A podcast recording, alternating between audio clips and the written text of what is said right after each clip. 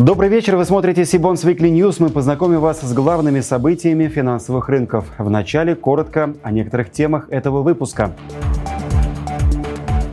Экспресс-обзор долгового рынка «Март». Фич указал на рекордное количество стран-дефолтеров. ГТЛК подан иск на более чем 3 миллиарда рублей из-за долгов по еврооблигациям. Замещающие бонды. Где активность эмитентов? Теперь об этих и других новостях более подробно. Начнем наш выпуск с рубрики «Экспресс-обзор», в которой мы рассказываем о динамике ОФЗ, крупных корпоративных облигациях и ВДО за прошедший месяц.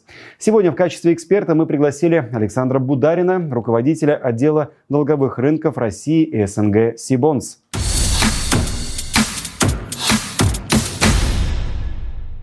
В марте рынок корпоративного долга в России продолжил свой рост. Объем рынка по отношению к февралю увеличился почти на 2,5%, а по отношению к марту 2022 года более чем на 20%. Всего было проведено 103 размещения, и это существенно больше, чем 67 февральских выпусков. Э, в марте на рынок вышло 34 эмитента. С дебютными выпусками вышел целый ряд эмитентов. Например, фармкомпания «Озон», «Эволюция», ПСКБ и ряд других эмитентов. Ну, среди прочего, можно отметить, что, например, Медси вышел аж с двумя выпусками с офертами ПУТ в 25 и 26 годах.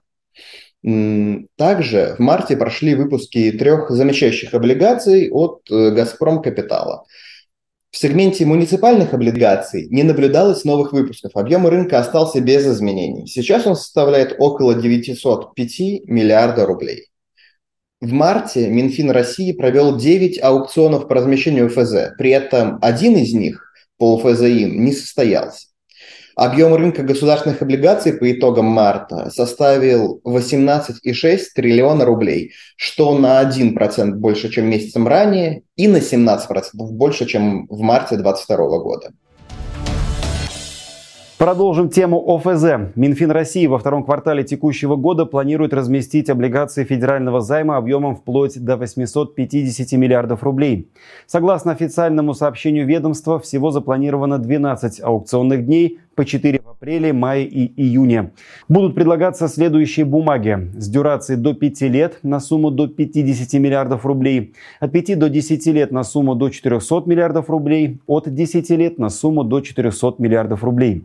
Напомню, в первом квартале 2023 года Минфин разместил ОФЗ на сумму чуть менее 739 миллиардов рублей, что составило менее 93% от квартального плана в размере 800 миллиардов рублей по номиналу. Наибольшие объемы размещения были зафиксированы в феврале. В настоящее время пять стран, имеющих международный рейтинг Fitch, находятся в состоянии дефолта. Это Белоруссия, Ливан, Гана, Шри-Ланка и Замбия. Аналитики Fitch подчеркивают, что перечисленные государства плохо справились с такими серьезными потрясениями, как пандемия, напряженная геополитическая обстановка, глобальная инфляция и резкое ужесточение денежно-кредитной политики.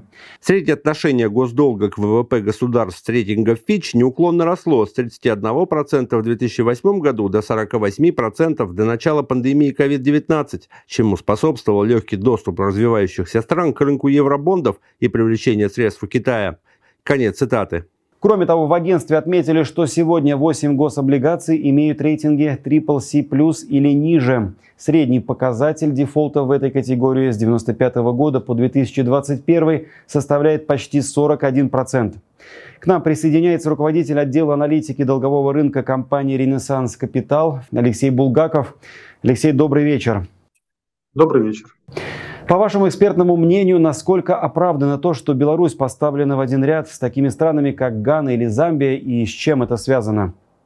Ну, в данном случае рейтинговое агентство констатирует факт, оно просто перечисляет те суверенных эмитентов еврооблигаций, которые по версии Fitch имеют э, рейтинг э, дефолт в данный момент.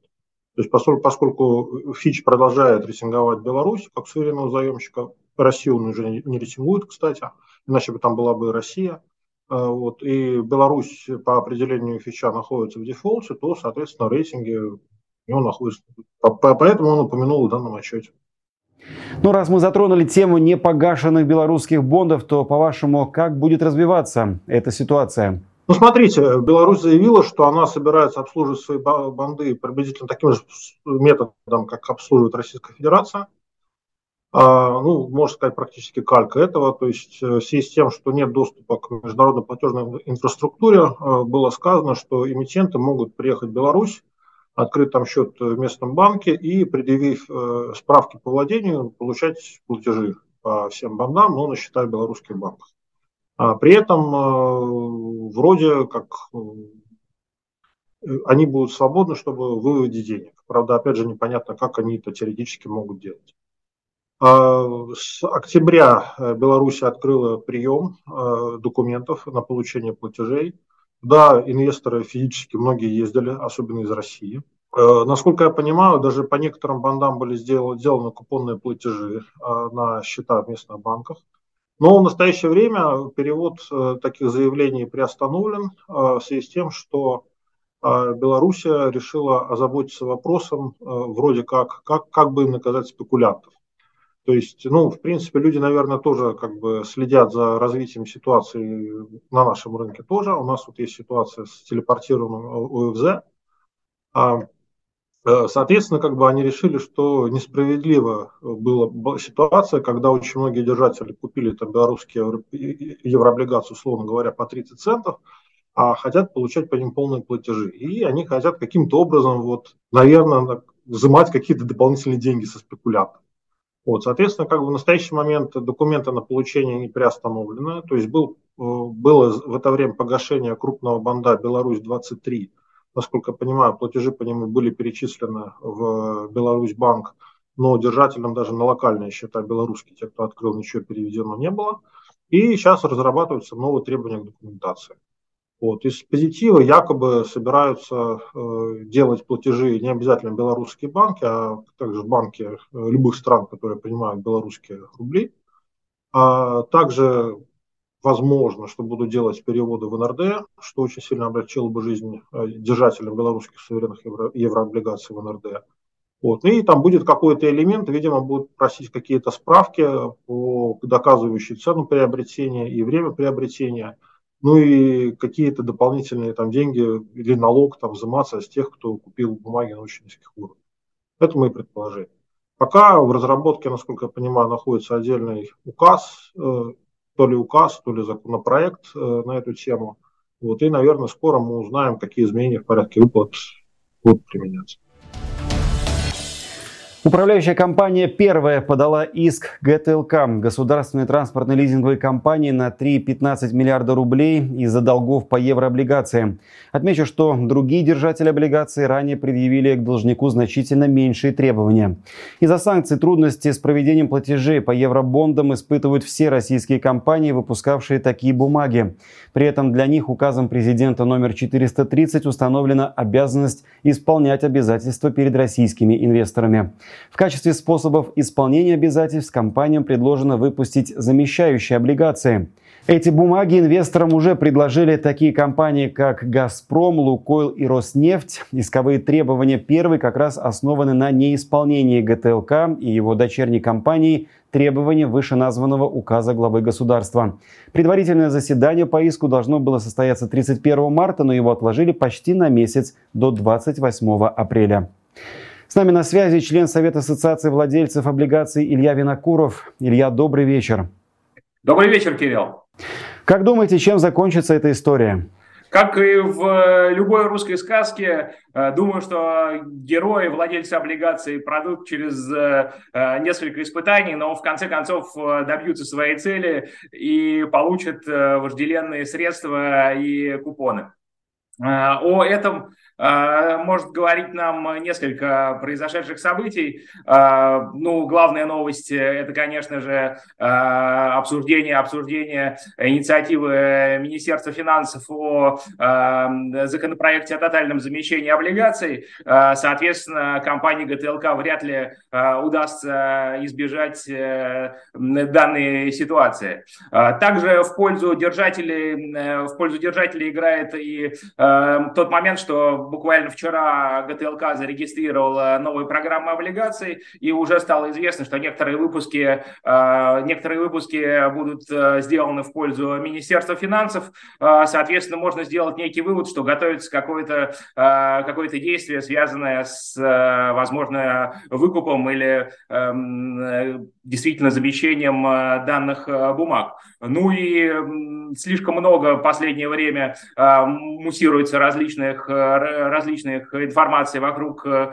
данной ситуации с ГТЛК. Это и иски частных инвесторов, и иски э, страховых э, и управляющих компаний. Э, также э, рейтинг э, эмитента от Акра был поставлен э, на переусмотр с э, развивающимся прогнозом. Э, соответственно, я думаю, что идеологически, э, скорее всего, решение о том, что э, необходимо эту проблему каким-то образом решать, оно уже принято, э, поэтому я думаю, что держателям нужно набраться терпения и ждать, в каком виде эта проблема будет решена. Но очевидно, что решение в каком-то виде владельцы облигаций получат.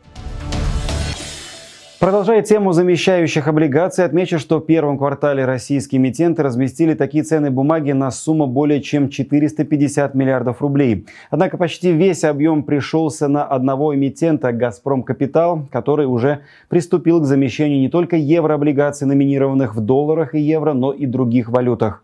По оценкам коммерсанта, основанным на данных Сибонс, в четвертом квартале 2022 года число компаний, размещавших бумаги, было в несколько раз больше. В первом же квартале этого года компании, похоже, не спешат выпускать замещающие бумаги взамен заблокированным еврооблигациям. К нам присоединяется независимый аналитик Дмитрий Адамидов. Дмитрий, добрый вечер. Добрый вечер, Кирилл.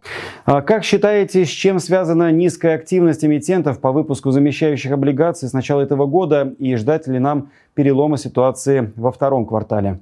Я полагаю, что все, кто хотел выпустить э, замещающие облигации при всех условиях, уже это сделали, а остальные ждут э, э, ценных указаний Минфина. А дело в том, что что ну, «Газпром», наверное, может спокойно себя чувствовать и делать так, как он считает нужным. А тот же самый ГТЛК и другие эмитенты, они все-таки с оглядкой на Минфин смотришь, э, и, исходя просто из той ситуации, что а, если бежать впереди паровоза, можно нарваться на какие-нибудь неприятности, выяснится, что ты нарушил какие-нибудь нормативные документы и прочее, прочее, прочее. Ну и плюс в случае с ГТЛК они не торопятся, потому что они, собственно, не платят и на себя не хотят брать лишние обязательства. Спасибо, Дмитрий. А я добавлю, что в конце марта Минфин России доработал проект указа об обязательном замещении евробондов, оставив возможность исключений только по решению правкомиссии.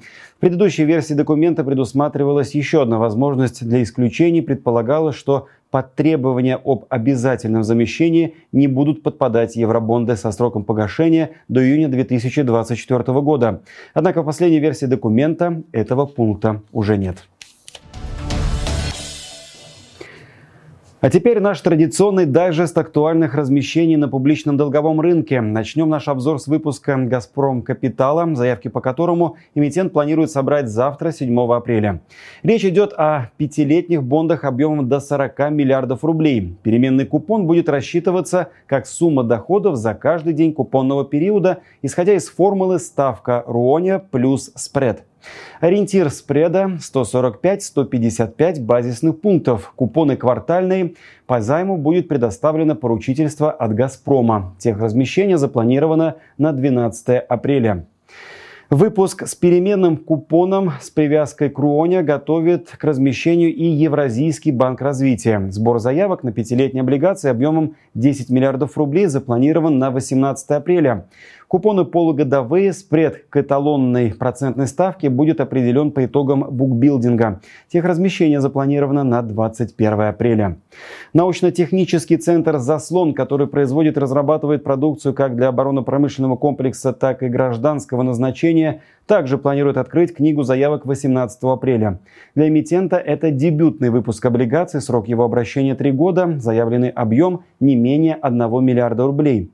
Ориентир ставки первого купона установлен на уровне 12-12,5% годовых. Купоны полугодовые, размещение запланировано на 20 апреля. Наконец, во второй половине апреля откроет книгу заявок на очередной выпуск облигаций компания МВ Финанс, эмитент облигаций группы МВидео Эльдорадо. Инвесторам предложат трехлетние облигации с двухлетней офертой на сумму не менее 5 миллиардов рублей. Ориентир доходности премии не выше 520 базисных пунктов КУФЗ на сроки 2 года. Купоны квартальные, поручителем по выпуску назначена дочерняя структура ПАО МВидео, основная операционная компания группы. Дата начала размещения будет определена позднее. В последний раз компания выходила на публичный долговой рынок в июле прошлого года. Тогда эмитент разместил трехлетние облигации на 5 миллиардов рублей по ставке 12,35% годовых. Отмечу, что подробнее о предстоящем выпуске, финансовых показателях и деятельности ритейлера представители MVideo Эльдорадо расскажут 12 апреля в рамках онлайн-семинара Сибонс. Ссылку на регистрацию, которая уже открыта, вы найдете в описании к этому видео. И в заключении выпуска еще один важный анонс. Мы начали подготовку весеннего номера журнала Сибонс Ревью, который выйдет в мае, и приглашаем авторов к сотрудничеству. Тема номера – инвестиционный ландшафт. Если вы являетесь экспертом рынка капитала и хотели бы стать автором популярного профессионального издания, отправляйте заявки на электронную почту review.sobakasibons.info. Не забудьте указать фамилию, имя, отчество, место работы, должность, тему и 3-5 тезисов вашей статьи статье. Отмечу, что Сибонс Ревью – это первый журнал об облигациях на российском рынке, дебютный выпуск которого вышел в свет в октябре 2006 года. С изданием можно подробно ознакомиться по ссылке в описании к этому видео. Там же хранится архив всех номеров журнала. Это все новости на сегодня. А чтобы не пропустить анонсы предстоящих конференций, онлайн-семинаров и новых выпусков Сибонс Weekly, не забудьте подписаться на наш канал, а также на телеграм-канал Сибонс. Я же прощаюсь с вами. До встречи в следующих выпусках.